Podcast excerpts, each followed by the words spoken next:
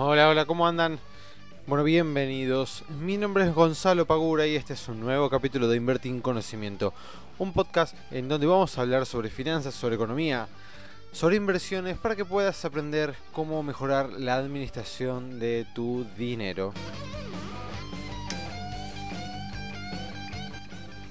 Muy, pero muy, pero muy, pero muy, pero muy buenos días. ¿Cómo andan? ¿Cómo andan todos amigos, amigas? ¿Cómo están pasando esta semana que es corta, por suerte?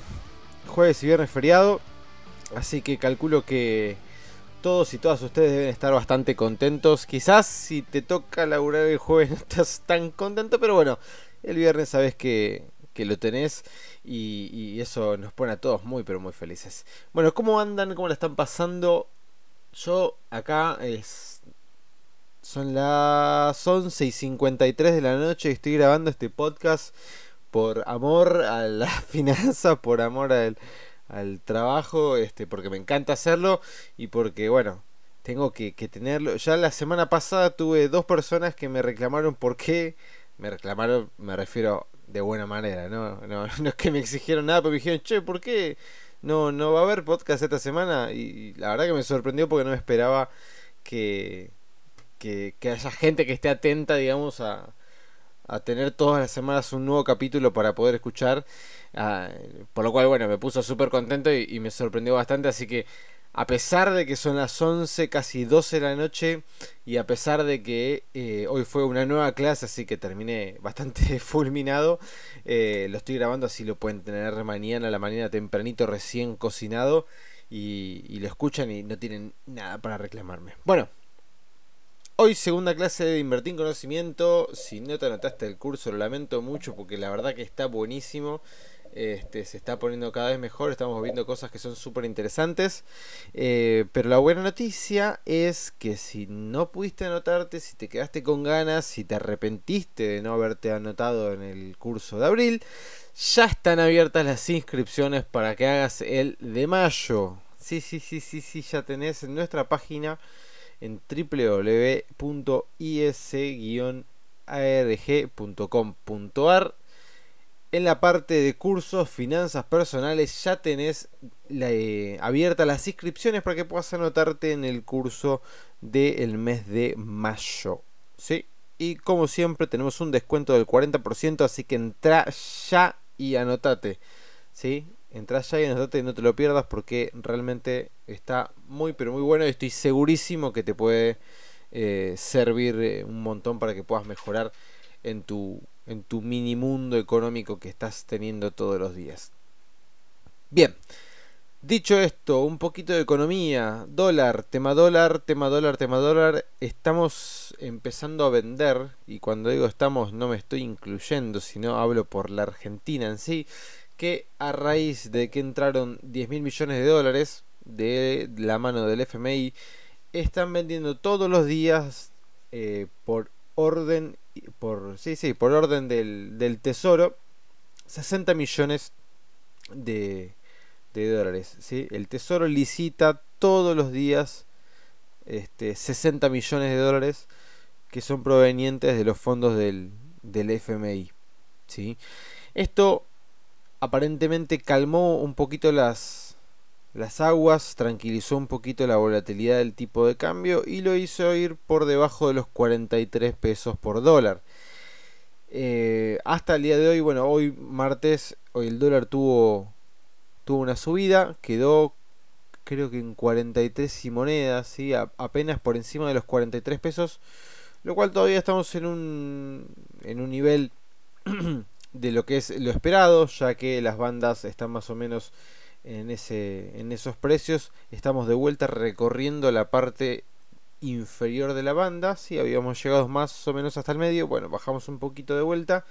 Um, ¿Qué podemos llegar a esperar con el dólar eh, en los días, en las semanas, en los siguientes meses? Bueno, yo creo que un poquito menos de volatilidad, una baja en la volatilidad, ¿sí? Um, no creo que haya grandes saltos hasta que empiecen a aparecer los candidatos a las elecciones y hasta que empiecen a aparecer alguna que otra encuesta sobre los posibles resultados de esto. ¿sí? creo que se puede llegar a mantener más o menos calmado, pero llegando un poquito más los días, cuando empiecen a hacer la presentación de los candidatos, cuando empiecen a hacer las primeras encuestas, quizás ahí se pone un poquito más volátil la cosa y tengamos un tipo de cambio más este alterado, por decirlo de alguna manera. Eh, después vamos a conocer en estos días lo que fue la inflación de marzo, que se prevé que va a ser más alta de la que tenían pensada, por lo cual todavía no están logrando eh, bajar la inflación. Lamentablemente en lo que va del trimestre estamos en un 11%, por lo cual venimos eh, con un arranque bastante malo en temas inflacionarios. Eh, que esperemos que bueno que empiece a, calmar porque realmente las subas están siendo bastante punzantes en lo que es el bolsillo de, de todos nosotros. Después, el tema mercados. Bueno, Estados Unidos, como siempre, al taco. Está muy arriba. No bajó nunca. No sé qué va a pasar. Está yéndose para máximos históricos el Standard Poor's 500. Y parecería que por lo menos lo va a ir a buscar. A ver si, si lo puede replicar. De ahí en adelante, no sé lo que puede llegar a pasar. Eh, hoy en el mercado argentino abrió bien estuvo con algunas bajas en estos últimos días. Por ahora está todo muy volátil, muy incierto. Eh, sube, baja, sube, baja, sube, baja. Así que por el momento me parece que es un, buen momento para mirarlo desde afuera, a ver para qué lado se puede llegar a ir. Eh, mientras tanto, aprovechar las buenas tasas que nos ofrecen las LECAPs, las cauciones. Em, o si quieres estar invertido en dólares, tienes las letes que te ofrecen el 4,5 anual o los bonos cortos que están también teniendo una buena tasa. Por el momento el riesgo país sigue bastante alto, por lo cual no es un buen indicador y los credit default swaps también están bastante más caros. Em, bien, bueno, eso es lo que ahora se me viene a la mente, lo que es economía, cualquier cosa, la próxima hablaré un poquito más. Hoy toca finanzas personales.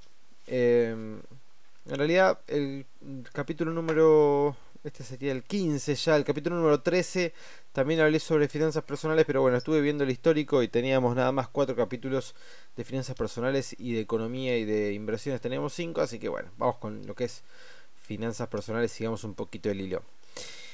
Hoy vengo a hablar de vuelta sobre.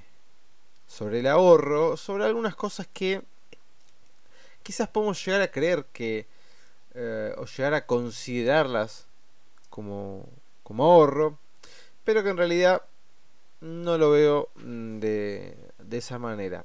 A los que vinieron a la charla eh, o a los que hicieron el curso saben mi pensamiento respecto al ahorro. Respecto al ahorro yo creo que tiene que estar ligado sí o sí con un objetivo. ¿sí? El ahorro para mí es la conducta y el esfuerzo que nosotros hacemos en dejar de consumir nuestro dinero hoy para poder conseguir para poder perdón consumir ese mismo dinero o un dinero mayor eh, en el futuro ¿sí? el ahorro para mí no es un sobrante de dinero no es que yo tengo mucha plata y por eso me sobra a fin de mes y eso es, es el ahorro no el ahorro es algo que ya está estipulado y es un, una quita de nuestro nivel de, ocio, podríamos decirle, para poder utilizar ese dinero el día más adelante. Entonces, como primer punto, algo para lo que yo considero que no... que quizás muchas personas lo consideran como ahorro, pero que para mí no lo es, es dejar el dinero bajo el colchón. Esto es algo bastante típico en lo que es las las economías emergentes y sobre todo en Argentina, eh, lo que es guardar dinero en el colchón, ¿no? ¿Por qué hacemos esto? ¿Cuál es el motivo que nos impulsa a sacar el dinero del banco y guardarlo bajo del colchón? No de manera literal, ¿no? Hay, hubo casos, hubo casos, eh, creo que no hace... creo que no fue hace tanto tiempo no sé, hará cosa de un año, un poco más. Me acuerdo eh, que había salido una noticia en su momento de... No sé si era un sobrino, no sé cómo fue la cosa, un pariente que eh, tuvieron que trasladar a, la abuela, ¿sí? A, a, la señora que estaba muy estaba este, bastante mal y ya no la podían cuidar, tuvieron que llevarla a un geriátrico. Y, y claro, la señora había guardado durante un montón de tiempo dólares en el colchón. O sea, en el colchón literal. ¿Sí? El colchón tenía un agujero eh, y guardaba dólares y nunca le había contado a nadie de la familia que hacía eso.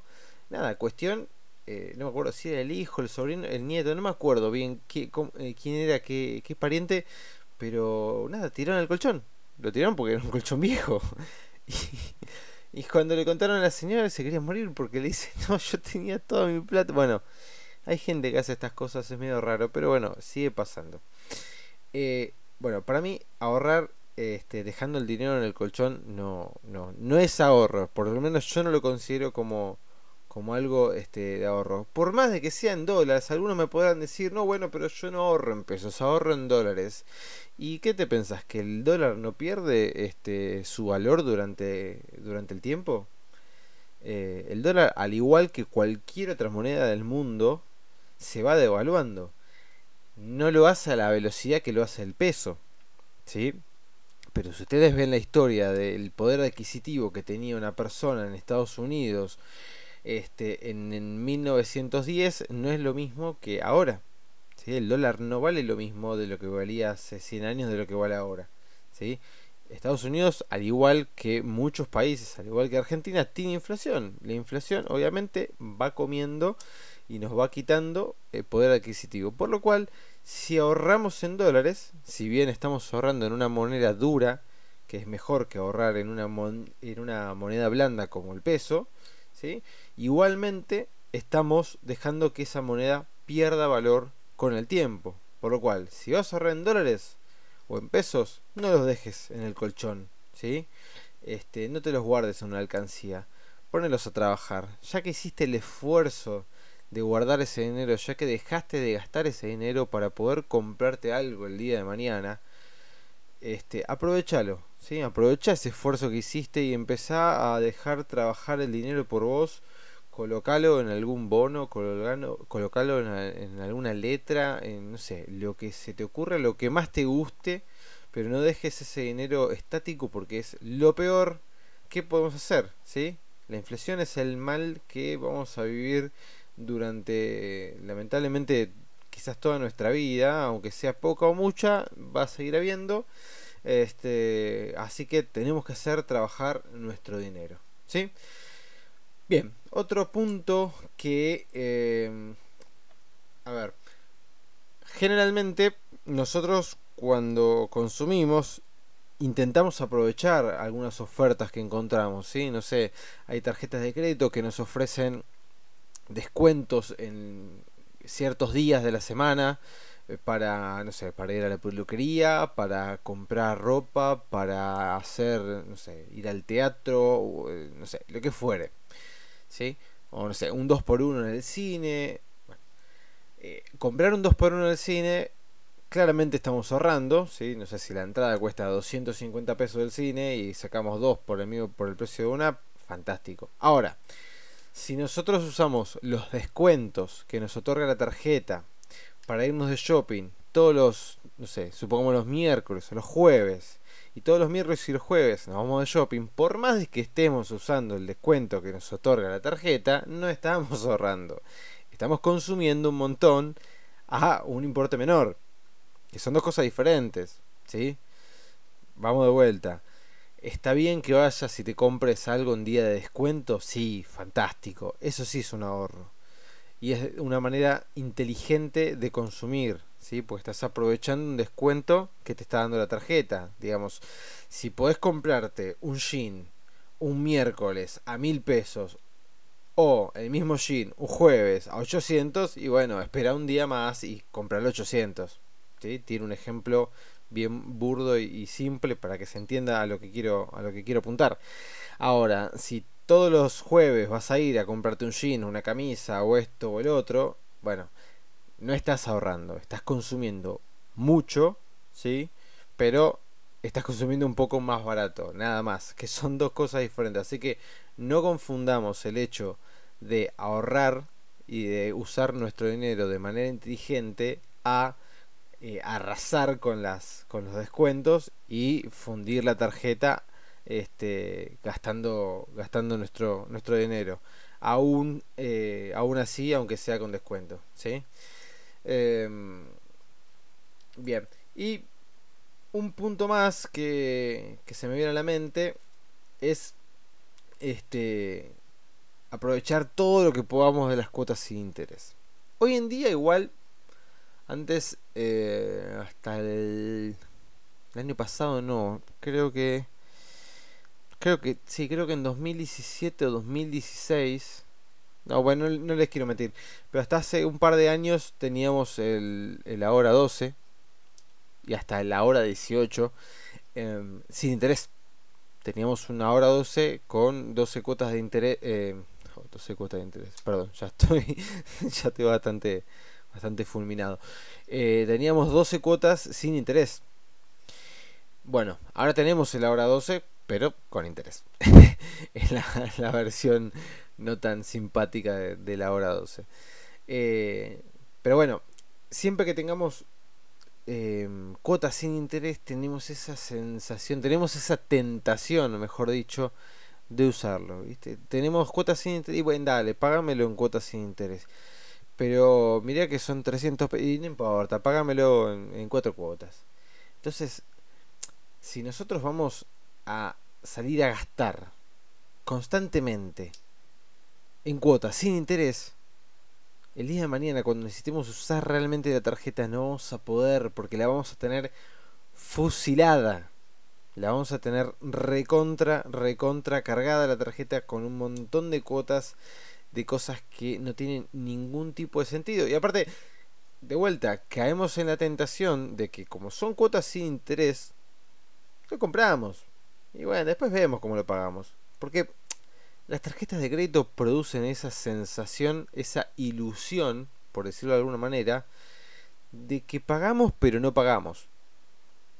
No es lo mismo pasar el plastiquito y gastar 5 mil pesos que sacar 50 eh, billetes de 100 y pagar en efectivo 5 mil pesos. No es lo mismo. Y el que me dice que es lo mismo está mintiendo. Está mintiendo porque estoy segurísimo. A ver, cuando vos sacás de tu bolsillo 5 mil pesos en efectivo y vas contando y vas poniendo uno por uno los billetes arriba de la mesa, de alguna manera, cuando lo vas contando y ves todos los billetes, dices, uy, son 5 lucas, es un montón de plata. Y lo estás pensando y lo ves ahí decís, no, 5 mil es un montón.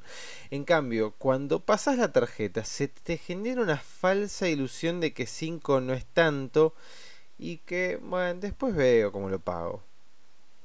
¿Sí? Entonces, ojo con eso, porque eso es muy peligroso, muy peligroso y realmente si hacemos tres o cuatro operaciones de ese estilo y podemos llegar a, a estar en algún, en algún inconveniente en el futuro. Así que intenten intenten con todas este con todas sus fuerzas no caer en la tentación de estas tres cosas, ¿sí?